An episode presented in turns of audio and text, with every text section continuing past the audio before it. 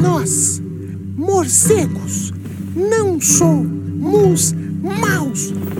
E vamos dizer por quê. Morcegadores! Bem-vindos ao 23 episódio do Morcegando, um cast para um bate-papo. Eu sou a bióloga Erika Munhoz e hoje a gente vai falar sobre morcegos, esses animais incríveis, mas muito mal julgados pelas pessoas. O Morcegando tem o objetivo de desmistificar os morcegos e cada episódio abordará um tema diferente. Hoje, a gente vai falar um pouco sobre a relação das tecnologias dos sonares com os morcegos. Bora então para o nosso bate-papo de hoje. Holy anagrams, what's the answer?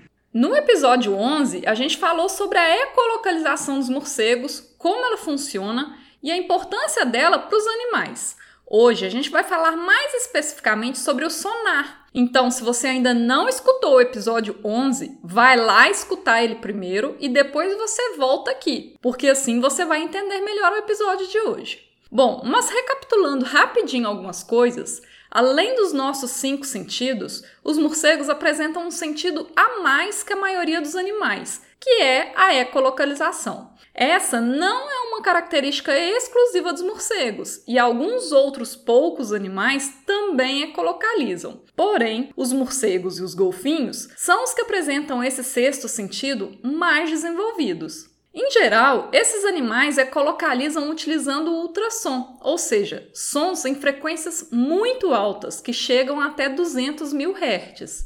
E nós não conseguimos escutar esses sons naturalmente. Para a gente escutar eles, nós precisamos de aparelhos elétricos que captem esses ultrassons e os transformem em sons audíveis para a gente. E como que funciona a ecolocalização? O animal emite ondas ultrassônicas esses sons batem nos obstáculos dos ambientes e retornam em forma de ecos.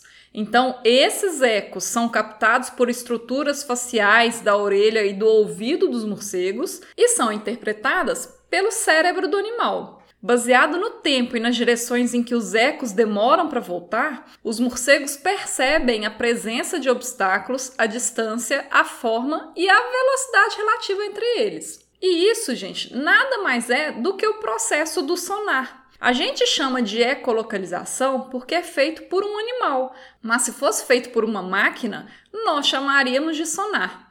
Ou seja, sonar é uma técnica em que o funcionamento é dado através de ondas sonoras mecânicas que, ao serem enviadas e refletidas em um certo objeto, irão determinar a sua posição. A gente tem outras técnicas que se baseiam no mesmo princípio, mas que levam outro nome, que é o radar. Então, qual que é a diferença entre sonar e radar? A diferença são os tipos de ondas e os meios de propagação delas. No caso dos radares, as ondas são eletromagnéticas de rádio e não dependem do meio para se propagarem, funcionando também no vácuo. Já no caso dos sonares, as ondas são sonoras mecânicas e dependem do meio para se propagarem, não funcionando no vácuo.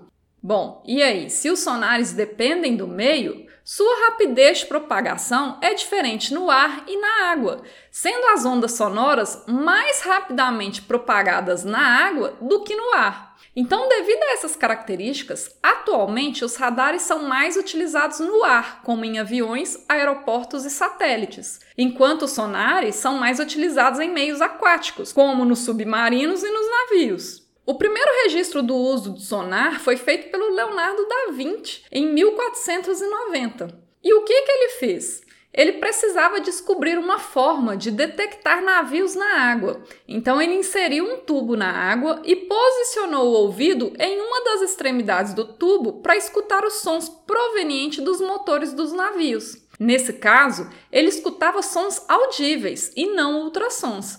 Mas o princípio do sonar é o mesmo. Não importa se o som é audível ou se é um ultrassom. O que importa é a recepção dos ecos das ondas sonoras. Mas embora os sonares tenham começado a ser explorados desde 1490 com o Da Vinci, foi somente a partir do final do século XIX que a técnica do sonar começou realmente a ser explorada a partir da intensificação dos comércios marítimos e das guerras. Antes dos surgimentos dos atuais e modernos aparelhos de sonar e radar, os navios enfrentavam sérios problemas de visibilidade. Então, as navegações e as manobras eram prioritariamente feitas durante o dia, o que limitava muito a agilidade do comércio marítimo. Durante a noite, eles usavam sinos e lanternas na tentativa de visualizar rochas, bancos de areias, recifes e icebergs. Obviamente, eles usavam as lanternas para inspeção visual. Mas e como que faziam em dias de nevoeiros? Então, eles usavam os sinos. Se eles tocassem o sino e percebessem ecos, significava que tinha algum tipo de obstáculo relativamente próximo à embarcação. Mas você concorda que essa forma de sonar que eles utilizavam não era satisfatória? O exemplo mais famoso que a gente tem é o Titanic, que afundou exatamente por bater num iceberg devido à falta de visualização. Um outro exemplo do uso da técnica do sonar foi durante a Primeira Guerra Mundial. Os submarinos eram equipados com hidrofones, que eram dispositivos elétricos que detectavam sons provenientes dos motores de outros submarinos inimigos. Porém, no caso dos hidrofones, a ênfase estava na detecção passiva, ou seja, os dispositivos não emitiam sons, apenas recebiam. Então, muitos acidentes e colisões ocorreram, uma vez que a iluminação por si só não era suficiente para a segurança da navegação. Então, à medida que novos estudos foram sendo feitos e tecnologias mais eficientes foram surgindo, Hoje nós temos aparelhos extremamente eficientes utilizando-se os princípios do sonar e do radar. Atualmente, essas técnicas são utilizadas para várias finalidades, como, por exemplo, para navegação, para busca de destroços e caixas pretas em caso de acidentes aéreos ou marítimos, e para medicina. Na medicina, por exemplo, um importante método diagnóstico é a ultrassonografia, que a gente frequentemente chama de ultrassom. A ultrassonografia é baseada no sonar e permite a visualização em tempo real das estruturas internas do corpo, da circulação sanguínea, do batimento cardíaco e dos bebês em desenvolvimento dentro da mãe. E o que, que os morcegos têm a ver com isso tudo? Bom, os morcegos e os golfinhos foram os grandes modelos inspiradores para essas tecnologias por causa da ecolocalização desses animais. E até hoje, algumas pesquisas envolvendo esses animais ainda continuam sendo desenvolvidas para o aprimoramento dos dispositivos artificiais de sonar utilizados por nós. Hoje o Morcegando vai ficando por aqui. Se você tiver alguma dúvida, comentário ou sugestão, envie um e-mail para morcegandocast.gmail.com. Siga também as nossas redes sociais através do arroba morcegandocast para outros conteúdos exclusivos dessas plataformas e nos ajude a espalhar a palavra dos morcegos por aí. Um bete abraço e até mais!